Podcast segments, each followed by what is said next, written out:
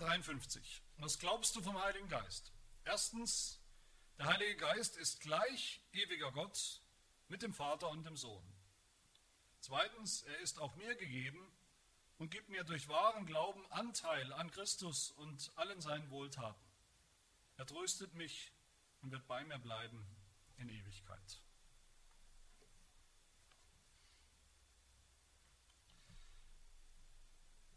Ein, ein, bekannter reformierter Theologe, Michael Horton, ein immer lesenswerter Theologe, der hat ein Buch geschrieben zum Heiligen Geist, ein auch sehr lesenswertes Buch.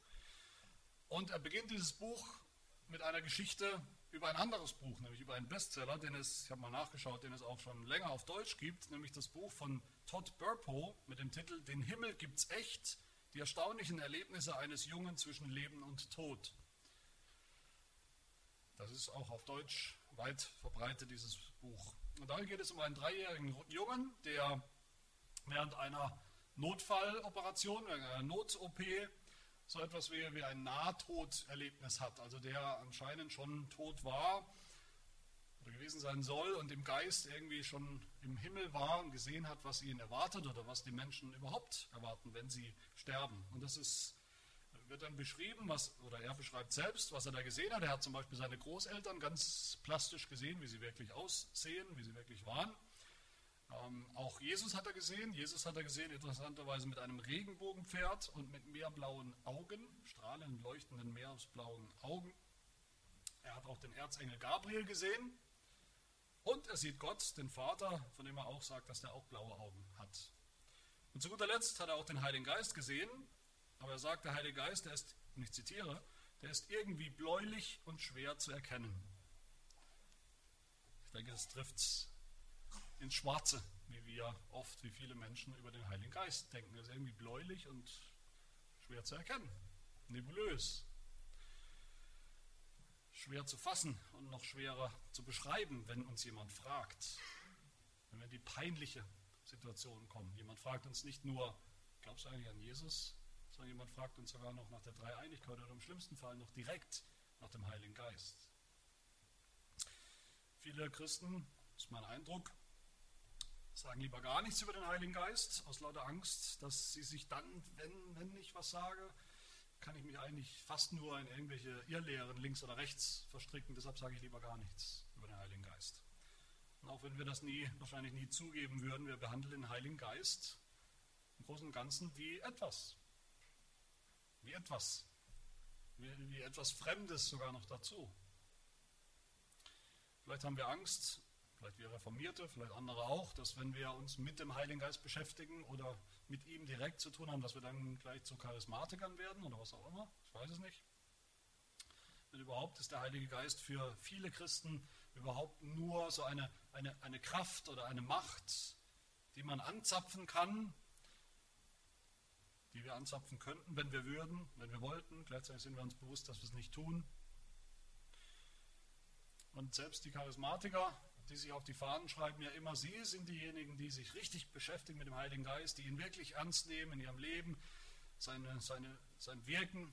Bei all dem Gerede, wenn man genauer hinschaut, bei all dem Gerede über den Heiligen Geist beschränkt sich doch auch bei ihnen das Repertoire des Heiligen Geistes, das, was er tut, wofür er zuständig ist, auf ein paar völlig außergewöhnliche Dinge, auf außergewöhnliche Phänomene und Ereignisse vor allem. Wer oder was ist der Heilige Geist? Darum soll es mir oder uns heute gehen. Warum ist das wichtig, das zu wissen? Wer oder was ist der Heilige Geist? Und ich hoffe, wir werden sehen, wenn es um den Heiligen Geist geht, dann geht es nicht, nicht vor allem oder eigentlich gar nicht um die Frage, welche persönliche Geistesgabe wir vielleicht haben, wofür man dann irgendeinen Test ausfüllen kann. Es geht auch nicht darum, welche Phänomene, welche Exzesse oder was auch immer kann der Heilige Geist hervorrufen oder produzieren oder, oder auch nicht. Nein, es soll uns am Ende um nichts anderes gehen als um das Evangelium, um die Frage, wie oder wer oder was ist der Heilige Geist für uns. Darum geht's. Und deshalb haben wir, habe ich zwei einfache Fragen, angeleitet vom Katechismus zwei ganz einfache Fragen. Erstens, wer ist der Heilige Geist? Und zweitens, was tut der Heilige Geist? Wir haben schon eine längere Strecke jetzt hinter uns gebracht im apostolischen Glaubensbekenntnis, in diesem bekanntesten aller christlichen Glaubensbekenntnisse, das wir ja uns anschauen mit Hilfe des Katechismus. Und ich hoffe, jeder erinnert sich, dass dieses große, dieses Glaubensbekenntnis eben aus drei großen Teilen besteht. Ersten Teil von Gott dem Vater, im zweiten Teil von Gott dem Sohn und der dritte Teil von dem Heiligen Geist. Und heute fangen wir an. Das sieht man auch in der Überschrift oder Zwischenüberschrift bei unserem Katechismus. Jetzt beginnt der dritte Teil in unserem Katechismus. Und das ist der Teil vom Heiligen Geist. Und wenn wir auch vielleicht gar nichts uns merken vom Heidelberger Katechismus, gar nichts uns merken groß vom Glaubensbekenntnis, und ich hoffe, wir merken uns einiges, aber immerhin das kann man ja fast nicht vergessen, dass wir da schon in dieser Struktur sehen, es gibt drei Personen in der einen Gottheit, an die wir glauben. Drei Personen, die gleich wichtig sind, die alle drei gleich Gott sind. Ich denke, das kann man sich merken, sollte man sich merken und sollte man wissen. Und wenn wir vom Heiligen Geist reden wollen, wer er ist und auch was er tut, dann kommt man nicht drum herum, von der Dreieinigkeit zu sprechen. Das heißt, von den anderen beiden Personen in der Gottheit und dann, wie sie alle drei zusammengehören und der eine Gott sind. Und das haben wir schon getan. Wir machen heute äh, hier steigen nicht ein in eine große Lehre von der Dreieinigkeit. Das haben wir getan, schon intensiv bei Fragen 24, 25. Die lauten, und das ist ja im Prinzip auch nur ein Inhaltsverzeichnis unseres Glaubens, des Glaubensbekenntnisses, Frage 24, wie wird das Glaubensbekenntnis eingeteilt? In drei Teile. Der erste handelt von Gott dem Vater, unserer Erschaffung. Der zweite von Gott dem Sohn und unserer Erlösung. Und der dritte von Gott, dem Heiligen Geist und unserer Heiligung. Dann kam die Rückfrage im Katechismus, Frage 25, warum nennst du denn drei? den Vater, den Sohn und den Heiligen Geist, wo doch Gott nur einer ist? Und die Antwort war, weil Gott sich in seinem Wort so offenbart hat, dass diese drei Personen unterschieden sind, unterschieden werden in der Bibel selbst und doch der eine wahre und ewige Gott sind. Also ein Gott, nicht drei Götter, aber drei Personen, eigenständige Personen, die alle Gott sind. Das ist kurz und knapp die Dreieinigkeitslehre. Eigentlich nicht so kompliziert zusammenzufassen, schwer zu begreifen. Je tiefer wir uns hinein versenken, hineindenken, umso schwieriger wird es, komplizierter wird es, aber im Prinzip ist es nicht so schwer. Und das setzt der Katechismus natürlich voraus. Deshalb finden wir das hier nicht mehr. Das wird einfach vorausgesetzt. Daran knüpft der Katechismus an, wenn er sagt, kurz und knapp, zur Frage, wer der Heilige Geist ist. Erstens, der Heilige Geist ist gleich ewiger Gott mit dem Vater und dem Sohn. Das ist nur eine Wiederholung, könnte man sagen. Der Heilige Geist ist gleich Gott wie der Vater und der Sohn. Alles, was wir über den Vater gehört haben, so vieles. Alles, was wir über den Sohn gehört haben, über die Gottheit des Vaters, über die Gottheit des Sohnes, das gilt auch über den Heiligen Geist. Er ist auch Gott, er ist gleich Gott. Wie gesagt, der Heilige Geist geht aus vom Vater und vom Sohn. Und das meint nicht, wir haben ihn in einen Briefumschlag geschickt und haben ihn irgendwo hin gesendet. Er geht aus, heißt, er ist vom selben Wesen wie der Vater und der Sohn. Vom selben göttlichen Wesen. Nicht irgendwie niedriger, eine Stufe drunter, nicht mehr persönlich, nicht mehr göttlich, sondern vom selben Wesen. Der Katechismus sagt, Zweitens, also er ist gleich Gott, aber er sagt weiter, er ist gleich ewiger Gott. Der Heilige Geist ist auch ewiger Gott. Komischerweise, dass der Vater ewig ist, dafür haben wir, damit haben wir anscheinend nicht so viele Probleme, ist mein Eindruck, dass der Vater, Gott Vater ist ewig, das ist nicht so schwierig.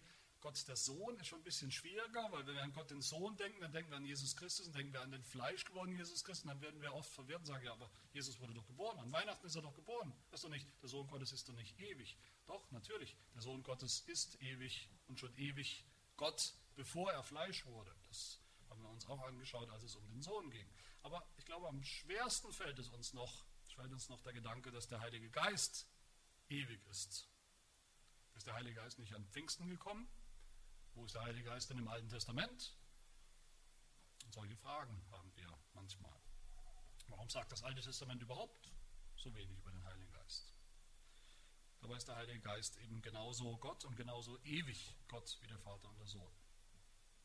Der Heilige Geist ist dann auch genauso eine eigenständige Person wie der Vater und der Sohn. Das ist interessant, im Neuen Testament wird der Heilige Geist beschrieben, zum Teil an, verschiedenen Stellen in verschiedenen Formen, die er annimmt. Er wird beschrieben im Neuen Testament zum Beispiel in, in der Form, wie er in Form einer, einer Taube herabkommt, aus dem Himmel herabschwebt auf Jesus Christus. Oder er wird beschrieben an Pfingsten, wie er in Form von, von Flammen, von Feuerflammen auf die Jünger kommt, über die Jünger kommt. natürlich sind das beides Erscheinungen, Manifestationen. Das ist nicht der Heilige Geist. Der Heilige Geist ist nicht eine Taube. Er ist nicht äh, eine Feuerflamme. Aber einer der Verfasser unseres Katechismus, äh, Zacharias Usinus, der sagt mit Recht, nur eine Person kann solche Formen, solche Manifestationen annehmen. Nicht eine unpersönliche Wirkungskraft oder irgendeine Eigenschaft kann nicht solche Formen annehmen. Nur eine Person kann solche Formen annehmen. Und der Heilige Geist ist eben eine Person. Und so wird er behandelt in der, in der Schrift, im Alten Testament und im Neuen Testament mit persönlichen Eigenschaften, persönlichen Qualitäten, nicht unpersönlich. Wir lesen davon, wie der Heilige Geist wohnt in uns, in den Gläubigen. Er kann einziehen in die, in die Herzen der Gläubigen. Er wohnt da wie in einem Tempel, heißt es. 1. Korinther 3. Der Heilige Geist wird beschrieben, wie er Menschen an die Hand nimmt, wie er Menschen führt, wie er Menschen bestimmte Dinge zeigt, offenbart, mitteilt, dass sie es verstehen. Sehr persönlich tut er das. Der Heilige Geist zeigt dem oder zeigt jenem etwas. Wir haben im Neuen Testament lesen wir, wie Ananias und Sapphira gegen den Heiligen Geist lügen, ihn betrügen. Man kann den Heiligen Geist betrüben, man kann sogar sündigen gegen den Heiligen Geist nach dem Neuen Testament. Und all das geht nur, wenn der Heilige Geist eine Person ist, nicht irgendein Gas oder irgendeine eine Kraft, äh, irgendwas, was herumschwebt, das man nicht fassen oder packen kann, was keine persönliche Eigenschaften hat. Wer der Heilige Geist ist, das sehen wir dann auch an seinem Namen. Auch das finde ich sehr hilfreich. Er heißt ja nicht umsonst, so wie er heißt, Heiliger Geist. Er ist Geist, so wie Gott der Vater und Gott der Sohn Geist sind. Das heißt nicht geschaffen, nicht körperlich, nicht menschlich, nicht eine Substanz, die nur an einem bestimmten Ort ist, sondern sie sind Geist. Alle drei Personen der Dreieinigkeit sind Geist. Der Heilige Geist heißt Geist, weil er die Person der Gottheit ist, die unmittelbar wirkt in der Welt. Unsichtbar, aber doch. Also unsichtbar als Person, aber doch in seiner Wirkung kann man das erkennen. Von der Schöpfung angefangen, in der der Geist wirkt, bis zu anderen Dingen, bis zur Neuschöpfung in uns, bis zu unserer Wiedergeburt, unserem Glauben wirkt der Geist unsichtbar, aber wirkungsvoll. Und er heißt natürlich nicht umsonst der Heilige Geist, er ist heilig, in seinem ganzen Wesen ist er heilig, in sich selbst ist er heilig und er ist der Heiligmacher. Der Heilige Geist ist derjenige, der heiligt, der heilig macht. Der Vater und der Sohn tun das nicht, zumindest nicht direkt. Sie heiligen durch den Geist. Das heißt, man könnte sagen, der Heilige Geist ist der, wenn er heilig macht, dann macht er alles so, wie es Gott gefällt. Das, was heilig ist, das gefällt Gott. Und der Heilige Geist hat diese Aufgabe. Das war schon so am Anfang, wie gesagt. Gott im ersten Akt der Schöpfung hat Gott geschaffen durch den Heiligen Geist. Der Heilige Geist hat gewirkt, hat bewirkt, dass alles in dieser Schöpfung so war, wie es Gott gefällt, heilig, gut. Und in der neuen Schöpfung ist das auch wieder so. Die neue Schöpfung, die kommt, da ist auch der Heilige Geist derjenige, der zuständig ist, alles zu heiligen, heilig zu machen. So wie es Gott gefällt. Heiligung ist so sehr die Aufgabe oder die Domäne, der Wirkungsbereich des Heiligen Geistes, dass der Heidelberger Katechismus sagt, in, in dieser ganze Artikel 3 des Apostolikums, da handelt es sich oder handelt von Gott, dem Heiligen Geist und unserer Heiligung. Frage 24 haben wir gerade gelesen. Ganze, das Ganze, was jetzt noch kommt im Apostolikum, handelt vom Heiligen Geist und unserer Heiligung. Der Heilige Geist, der zuständig ist für unsere Heiligung. Das sind ein paar Eckdaten zur Person des Heiligen Geistes, wer er ist. Aber das Besondere, finde ich, in dieser Frage in unserem Katechismus ist, dass, dass der Schwerpunkt auf dem zweiten Teil liegt, also auf dem Zweitens, nicht, also darauf, was der Heilige Geist tut keine Spekulation hier in dieser Frage 53 über den Heiligen Geist, wer er ist, wie er ist. Das ist sehr konkret und dann geht es vor allem um das Zweite, was er tut. Besonders an uns. Das ist mein zweiter Punkt. Was tut der Heilige Geist? Wir sind ja mitten in Advent, mitten in der Adventszeit, kurz vor Weihnachten. Und da sagen viele, viele Christen, oder vielleicht denkt ihr auch, das ist, hätte man es anders machen können als jetzt Sonntag 20 äh, über den Heiligen Geist. Da hätte man doch irgendwas über Jesus machen können. Das ist doch Weihnachten, Advent ist Jesus und nicht der Heilige Geist. Und natürlich ist das eines der Probleme mit dem, mit dem Kirchenjahr. Wenn man dem Kirchenjahr folgt, mehr oder weniger sklavisch, ich bin davon überzeugt, dass das Kirchenjahr, wie wir es in, in manchen Kirchen, Landeskirchen finden, auch in mancher Literatur, da gibt es ja auch Bibeltexte, werden nach dem Kirchenjahr eingeteilt, Perikopen oder auch Lieder und so weiter. Ich bin davon überzeugt, dass in dieses Kirchenjahr ein, ein, ein Ungleichgewicht eingebaut ist. Im Kirchenjahr ist zentral alles, was mit Jesus Christus zu tun hat. Seiner Geburt, Weihnachtszeit, ähm, das Liedgut allein, wenn man mal aufschlägt, die evangelischen Gesangbücher, wie viele Lieder sich mit Advent und Weihnachten beschäftigen, dann sieht man das sehr schnell. Auch mit Jesu Tod, Karfreitag und Auferstehung, Ostern. Aber der Vater, Gott der Vater und Gott der Heilige Geist sind sehr, sehr unterrepräsentiert. Man findet mit Mühe und Not mal drei, dreieinhalb Lieder zu Pfingsten, die wirklich was taugen. Und es ist auch so, wenn man sich danach, danach ausrichtet nach diesem Kirchenrat, dann ich denke, wir, wir, wissen alle, dass es stimmt. Niemand geht mit derselben Erwartung, mit derselben Spannung und, und Vorfreude auf Pfingsten zu, wie wir auf Weihnachten zugehen.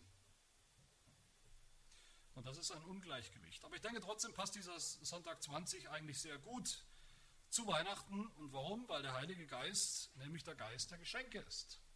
Der Heilige Geist ist der große Geber von Gaben. Und das sehen wir hier im, im zweiten Teil der Antwort da spricht der Katechismus nämlich gleich dreimal von Gaben oder von Geschenken. Der Heilige Geist ist derjenige, der ist der Geist der Geschenke, wenn wir so wollen. Da heißt es in diesem zweiten Teil, nämlich der Heilige Geist ist auch mir geschenkt. Ist ein Geschenk, das ich ihn habe, überhaupt. Dann heißt es weiter, zweitens, dass er mir Christus schenkt. Und drittens, sehen wir dann nochmal, dass er sich mir selbst schenkt. Für immer. Persönlich. Also die erste Gabe des, des Heiligen Geistes ist, dass er mir gegeben wurde. Zunächst wurde uns natürlich der Heilige Geist geschenkt in der Geschichte. Nicht, wann wir wollten und wann wir uns das einbilden oder wann unser Herz anfängt zu glühen, ist uns der Heilige Geist geschenkt. Nein, der Heilige Geist wurde ja gesandt, tatsächlich gesandt und ist tatsächlich gekommen vor 2000 Jahren an Pfingsten. Ähm, vor seiner Himmelfahrt hat Jesus das angekündigt, ähm, mit, indem er auch prophetische Worte aufgegriffen hat, wie wir sie auch gehört haben, nochmal aus Joel Kapitel 3. Jesus hat gesagt vor seiner Himmelfahrt zu seinen Jüngern, sie sollen nicht weggehen aus Jerusalem, sondern sie sollen da bleiben, bis noch irgendwas passiert. Und zwar was? Bis, sie, bis die Verheißung des Vaters in Erfüllung geht. Welche Verheißung? Das war die Verheißung des Heiligen Geistes. Die Sendung des Geistes. Wir haben es gehört, Joel 3, wurde da zitiert, auch im Pfingsten. Und es wird geschehen in den letzten Tagen, spricht Gott, da werde ich ausgießen von meinem Geist auf alles Fleisch. Also etwas Neues wird geschehen. Der Heilige Geist wird auf eine Art und Weise in die Welt kommen, in der Welt wirksam sein, wie er es vorher nicht war. Das heißt nicht, dass er vorher nicht existiert hat, heißt auch nicht, dass er vorher nicht wirksam war oder da war. Aber eben auf eine neue Art und Weise. Und Jesus sagt dann weiter, Apostelgeschichte 1, Johannes, von dem wir heute Morgen gehört haben. Johannes, der Täufer, er hat mit Wasser getauft. Ihr aber sollt mit Heiligem Geist getauft werden, nicht lange nach diesen Tagen. Der Heilige Geist kam dann ja auch, er kam dann, wie es heißt in der Bibel, er kam tatsächlich vom Vater und vom Sohn, ausgesandt vom Vater und vom Sohn. Er ist der Beistand, Johannes 14, 26. Der Heilige Geist, den der Vater senden wird, in meinem Namen, sagt Jesus. In meinem Namen wird der Vater ihn senden. Und im Epheserbrief, Kapitel 4, da eröffnet uns Paulus ein, ein, neues, ein, ein neues Kapitel in der, in der Geschichte Gottes, in der Heilsgeschichte. Das beginnt eben mit der Himmelfahrt. Da, da sagt er, wie wichtig die Himmelfahrt als Ereignis war in der Geschichte, die Gott schreibt mit der Welt. Und er sagt, jetzt wo Jesus weggegangen ist, sagt Paulus, jetzt wo Jesus weg aufgefahren ist in den Himmel, da beginnt ein neues Zeitalter, da beginnt das Zeitalter des Geistes, des Geistes, der jetzt im Namen Jesu da ist, der jetzt im Namen Jesu Geschenke austeilt. Geschenke, die Jesus Christus erwirkt hat und erkauft hat und erarbeitet hat, werden durch den Heiligen Geist jetzt verteilt in diesem neuen Zeitalter. Und die erste Gabe, das erste Geschenk nach der Himmelfahrt Jesu, er ist aufgefahren und wer kommt? Der Geist selbst wie wir in Frage 51 übrigens bekannt haben. Es ist ja noch nicht so lange her, dass wir auch über die Himmelfahrt gesprochen haben.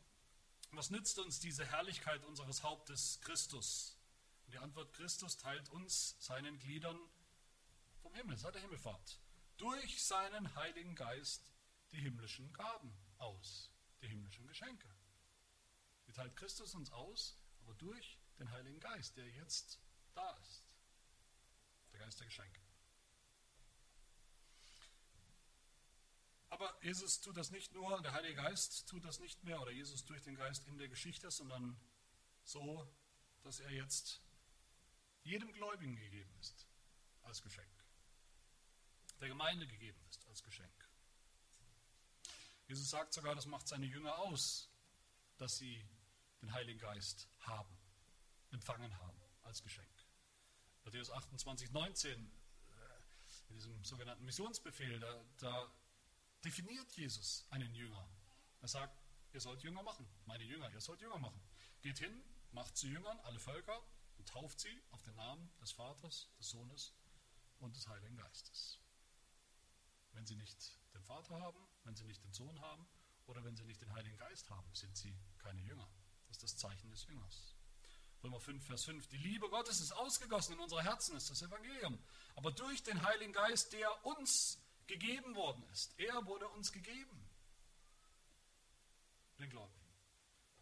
2. Korinther 1, 21 und 22. Gott aber, der uns zusammen mit euch in Christus festgegründet und uns gesalbt hat, er hat uns auch versiegelt und uns das Unterpfand des Geistes in unsere Herzen gegeben. Der Geist in unsere Herzen gegeben. Sodass wir sagen können mit dem Katechismus, er ist auch mir gegeben. Er ist auch mir gegeben.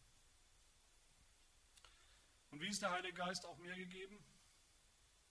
Gott schenkt den Heiligen Geist seinen Kindern, seinen Auserwählten, wenn er sie ruft zum Glauben durch das Evangelium. Oder andersherum. Niemand glaubt an das Evangelium ohne den Heiligen Geist, der in ihm wirkt und den er bekommt. Die erste Wirkung des Heiligen Geistes in unserem Leben im Leben eines Menschen, der gläubig wird, ist, dass wir wiedergeboren werden und dass wir dann glauben. Das ist die erste Wirkung des Heiligen Geistes in uns. Johannes 3, Vers 3 sagt Jesus, wahrlich, wahrlich, ich sage dir, wenn jemand nicht von neuem, man könnte und müsste da auch sagen, vom Geist, von oben, vom Neuem geboren wird, so kann er das Reich Gottes nicht sehen. Aber wenn jemand muss man umgekehrt sagen, wenn jemand, wer vom Geist geboren ist, der sieht auch das Reich Gottes, der sieht das mit neuen Augen, der sieht das mit den Augen des Glaubens, der sieht und versteht und glaubt. Oder Apostel Paulus schreibt in Römer 8, wer den Geist des Christus nicht hat, das ist auch der Heilige Geist, von Christus gesandt, er ist der Geist des Christus. Wer den Geist des Christus nicht hat, der ist nicht sein, der gehört gar nicht zu ihm, der ist nicht gläubig. Aber umgekehrt, wer den Geist hat, der ist sein, das ist der logische Rückschluss. Wer den Geist hat, der gehört zu Christus. Durch den Geist gehören wir zu Christus. In Vers 16 Römer 8. Der Geist selbst gibt Zeugnis zusammen mit unserem Geist, dass wir Gottes Kinder sind. Wenn wir den Geist nicht haben, haben wir kein Zeugnis, dass wir Kinder Gottes sind, keine Gewissheit, keine Grundlage dafür. Heiliger Geist wirkt, der Heilige Geist erzeugt Glauben da, wo noch keiner ist. Und was ist, was ist Glaube? Wo kommt der Glaube her? Frage 21, wer sich erinnert, aus dem Heidelberger. Wahrer Glaube ist nicht allein eine zuverlässige Erkenntnis, durch welche ich alles für wahr halte, was uns Gott in seinem Wort offenbart hat, sondern auch, Glaube ist auch ein herzliches Vertrauen, welches der Heilige Geist durchs Evangelium in mir wirkt. Der Heilige Geist macht, dass wir glauben. Er benutzt dazu die Predigt des Evangeliums, das Evangelium, das wir hören. Und sobald wir diesen Heiligen Geist haben, in dem Moment, in dem wir ihn bekommen, bekommen wir das zweite Geschenk, was der Katechismus hier erwähnt, nämlich er schenkt mir, er schenkt uns Christus. Er gibt mir durch wahren Glauben Anteil an Christus in allen seinen Wohltaten. Das klingt vielleicht wie, wie so, ein, ja, so ein Zusatzgeschenk an Weihnachten, was wir gar nicht erwartet haben. Wir haben vielleicht einen Wunschzettel von zehn Wünschen und die kriegen wir alle, liegen alle unterm Baum, wunderbar. Und dann ist da noch ein elftes Geschenk, irgendwas zusätzlich, was wir uns gar nicht gewünscht haben. Und plötzlich ist er halt da. Der Heilige Geist kommt und dann schenkt er uns halt auch noch Christus. Aber Johannes Calvin, finde ich, der, der, beschreibt das sehr gut, worum es eigentlich geht in seinem wichtigsten Werk, in seiner, seinem Hauptwerk der Institutio. Da schreibt er in Buch 2, das sind ja vier Bücher, in vier Bücher aufgeteilt, sein, sein Werk. In Buch 2 beschreibt er alles, was Jesus Christus getan hat für uns. Alle seine Wohltaten, wie der Heidelberg gesagt hat, beschreibt er in, in, in Buch 2. Alles, was Christus getan hat vor 2000 Jahren, beschreibt er da. Und dann kommt er zu Buch 3 und er fängt so an, ich zitiere aus diesem Buch, Jetzt müssen wir zusehen, wie denn jene Güter, die der Vater seinem eingeborenen Sohn anvertraut hat, zu uns kommen. Also alles, was Jesus Christus getan hat für uns. Und dann sagt er weiter, da muss man zunächst festhalten, solange Christus außer uns bleibt und wir von ihm getrennt sind, ist alles, was er zum Heil der Menschheit gelitten und getan hat, für uns ohne Nutzen und gar ohne jeden Belang. Soll er uns also zuteil werden lassen, was er vom Vater empfangen hat, so muss er unser Eigentum werden und in uns Wohnung nehmen. Also all das ist schön und gut, was Jesus Christus getan hat vor 2000 Jahren. Aber wenn es außerhalb von uns bleibt, dann ist es ewig weit weg, 2000 Jahre weg und nicht in uns und es hat auch für uns keine Relevanz und es rettet uns auch nicht. Es sei denn, Jesus wird unser eigen. Wir werden sein Eigentum und er wird unser Eigentum. Wir gehören, gehören ihm und er gehört uns, wie, wie es ja der Untertitel dieser Reihe über den Katechismus ist. Und wie kann das geschehen? Wie kann das wahr werden? Calvin gibt selbst die Antwort, sagt am Ende, ich fasse zusammen, der Heilige Geist ist das Band, durch das uns Christus wirksam mit sich selbst verbindet. Da ist Christus, eine echte historische Person, jetzt im Himmel. Da sind wir. Und damit wir in den Genuss kommen von all diesen Wohltaten. Das tut der Heilige Geist, das verbindet er. Ohne Jesus Christus wissen wir nichts von Gott, vom Vater, haben wir auch kein Heil, aber ohne den Heiligen Geist haben wir nichts von Christus. Und deshalb immer noch kein Heil. Wer oder was bringt uns in Verbindung mit den Wohltaten Jesu? Das ist der Heilige Geist. Der macht sie für uns fruchtbar, der macht sie für uns wirksam, real, echt. Nochmal, damit nicht missverstanden wird, der Glaube allein gibt uns Anteil an Jesus Christus, an dem, was er uns für uns getan hat, sodass uns Christus gehört. Aber dieser Glaube wird bewirkt und erzeugt durch den Heiligen Geist. Ohne Heiligen Geist gibt es keinen Glauben und damit auch keinen Anteil am Evangelium, keinen Anteil an Christus. Aber durch den Heiligen Geist haben wir den ganzen Christus als Person, als unser Haupt und alle seine Wohltaten noch dazu.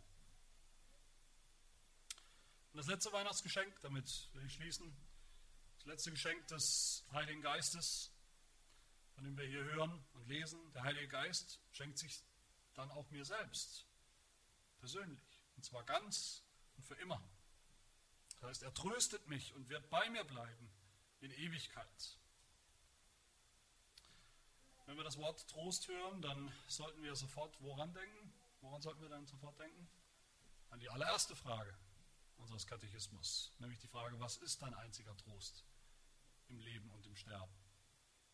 Und da war die Antwort, wenn ich es mal kurz zusammenfasse, dass ich Jesus Christus gehöre, dass der Vater, Gott der Vater für mich sorgt, fürsorgt. Und dann drittens heißt es am Ende der Antwort, darum macht er mich auch durch seinen Heiligen Geist des ewigen Lebens gewiss. Und von Herzen willig und bereit, ihm forthin zu leben. Geist tut das. Der Heilige Geist ist der Tröster, die Quelle des Trostes. Das sagt Jesus Christus immer wieder. Er wird euch einen anderen Beistand senden, einen anderen Tröster. Und dieser Trost, das habe ich schon bei Frage 1 gesagt, ich sage auch immer wieder, das ist nicht irgendwie eine, eine, eine psychologische Notwendigkeit oder ein Gefühl, was wir haben. Wir sind vielleicht gerade mal besonders trostlos und brauchen einen, äh, einen psychologischen Trost. Das ist der objektive Trost des Evangeliums. Der gilt, egal was passiert.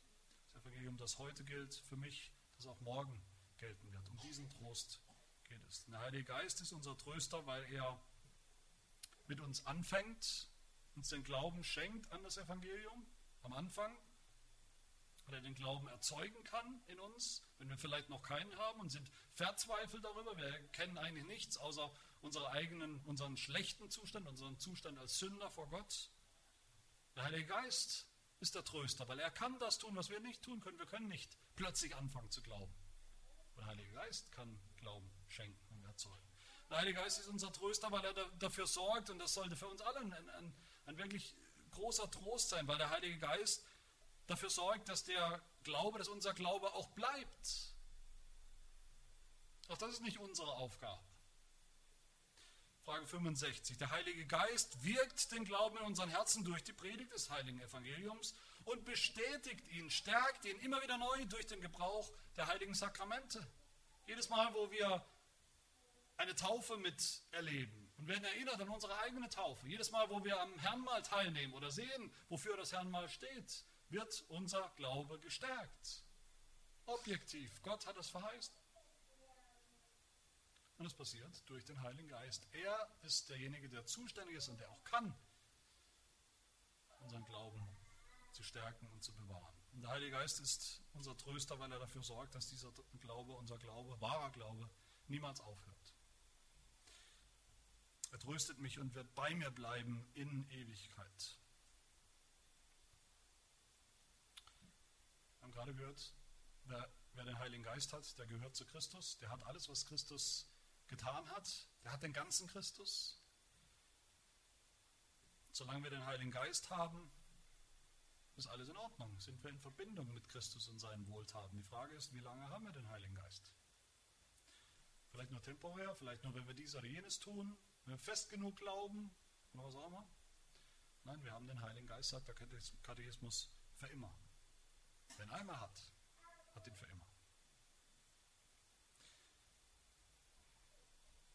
Versteht ihr das? Wieso das Trost ist? Dass der Heilige Geist all das tut? Ich glaube, es gibt gar keinen größeren Trost. Jesus sagt das so in Johannes 14, Vers 16. Ich will den Vater bitten und er wird euch einen anderen Beistand oder Tröster geben, dass er bei euch bleibt in Ewigkeit. Nicht, dass er mal kommt und bei euch vorbeischaut, nicht, dass er da ist in euren besten Zeiten als Christen, sondern dass er bei euch bleibt in Ewigkeit. Wer den Heiligen Geist einmal hat, der hat ihn ganz, der hat ihn für immer. Und so können wir getröstet sein. In allen Herausforderungen, in allen Schwierigkeiten unseres Lebens als Christen, wenn es manchmal schwer ist, wenn es oft schwer ist, für uns vielleicht am Glauben festzuhalten, dabei zu bleiben, am Bekenntnis zu Jesus Christus festzuhalten. Petrus schreibt im ersten Petrusbrief, glückselig seid ihr, wenn ihr geschmäht werdet um des Namens des Christus willen, denn der Geist der Herrlichkeit, der Geist Gottes ruht auf euch. Für immer. Der geht nicht mehr weg. Und er lässt euch all das ertragen und tröstet euch in all dem.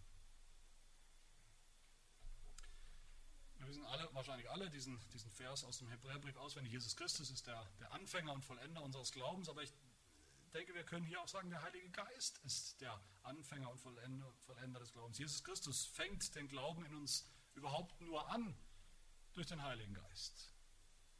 Und Jesus Christus vollendet unseren Glauben auch nur durch den Heiligen Geist. Der Heilige Geist, den wir haben, wenn wir ihn haben, im Glauben, der ist der Garant, die Garantie, die, die Anzahlung, das Unterpfand auf die ganze Erlösung bis zum Schluss. Sehr spannend, finde ich, und mit diesem Gedanken will ich, ich abschließen, dass im Heidelberger Katechismus der Heilige Geist, wie gesagt, die, die zentrale Person, die zentrale Rolle spielt im dritten Teil. Und der dritte Teil ist der Teil von unserem christlichen Leben, vom Leben in der Heiligung. Das ist der Bereich des Heiligen Geistes. Und der, dieser dritte Teil beginnt mit dem Heidelberger Katechismus, äh, mit, dem, mit dem Heiligen Geist, jetzt verwechsel ich schon die beiden. Ähm, er beginnt mit dem Heiligen Geist, Frage 86, nämlich damit, dass er sagt, der Heilige Geist erneuert uns zum Ebenbild Gottes, zum Ebenbild Christi. Und dieser dritte Teil endet eigentlich, oder der Teil von der Heiligung, bevor wir zum Gebet kommen, äh, endet in Frage 115 damit, dass wir in aller Unvollkommenheit unserer, unserer Heiligung, des Fortschritts in unserer Heiligung, dass wir selber erkennen, da bleibt vieles offen, vieles unvollkommen, dass wir doch, heißt es in Frage 115, um die Gnade des Heiligen Geistes bitten sollen, dass wir je länger, je mehr zum Ebenbild Gottes erneuert werden, bis wir nach diesem Leben das Ziel der Vollkommenheit erreichen. Das ist also die Klammer sozusagen um diesen Bereich des christlichen Lebens, der Heiligung. Es fängt an mit dem Heiligen Geist und es hört auf mit dem Heiligen Geist. Und am Ende sehen wir, dass, da wird nichts offen gelassen. Da ist eine absolute Gewissheit und, und sogar Sicherheit. Da werden wir nicht uns selbst überlassen, was den Ausgang unseres Lebens als Christen angeht. Den Ausgang unserer Heiligung, werden wir ankommen, wird es am Ende reichen oder ist am Ende doch ein bisschen zu knapp oder ein bisschen zu kurz?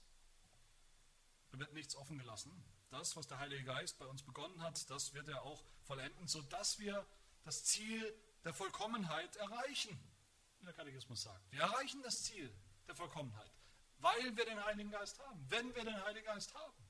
Er lässt nichts unvollkommen, unvollendet in uns. Wir sind nicht die große, unvollendete Symphonie des Heiligen Geistes.